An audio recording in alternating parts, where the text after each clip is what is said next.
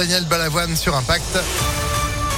Juste après une météo estivale et puis l'info de Sandrine Ollier. Bonjour. Bonjour Phil, bonjour à tous. À la une, on fait confiance à la responsabilité collective des Français.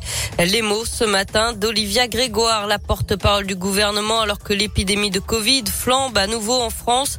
Près de 150 000 nouveaux cas détectés ces dernières 24 heures et pas de nouvelles restrictions à l'horizon. Hypothèse écartée pour l'instant par la première ministre Elisabeth Borne qui a rappelé hier l'importance du respect des gestes barrières. Elle a aussi recommandé de porter le masque dans les lieux clos, notamment les transports en commun, comme l'avait déjà dit la ministre de la Santé. Une vive recommandation également soulignée par le patron de la SNCF ce matin.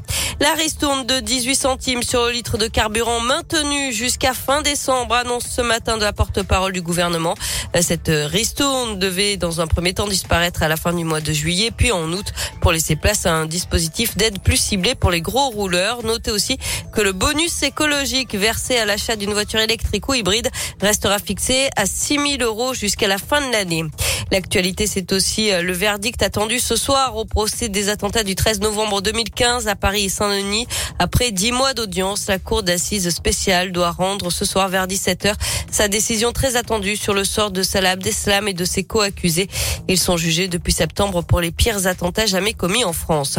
Un bulletin d'urgence vitale publié ce matin par l'établissement français du sang. C'est la deuxième fois de son histoire seulement en à peine six mois.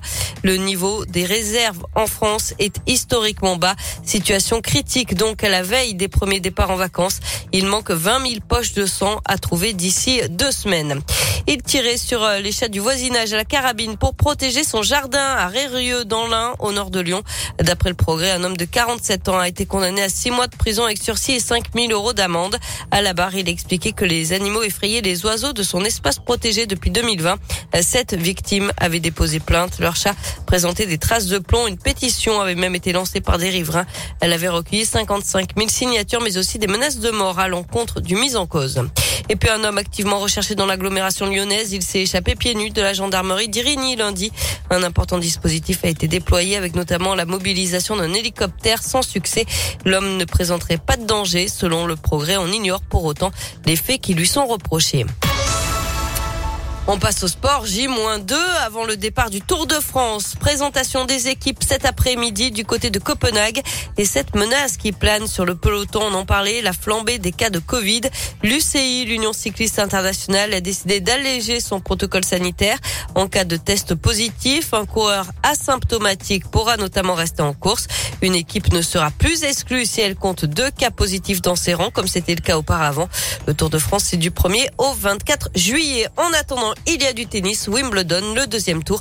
Et cet après-midi, la lyonnaise Caroline Garcia affronte la star britannique Emma Raducanu. Eh ben, c'est noté. Merci beaucoup, Sandrine. L'info sport aussi à tout moment. ImpactFM.fr et vous êtes de retour à midi. À tout à l'heure. Allez, à tout à l'heure. La météo, bah, c'est du beau. Hein.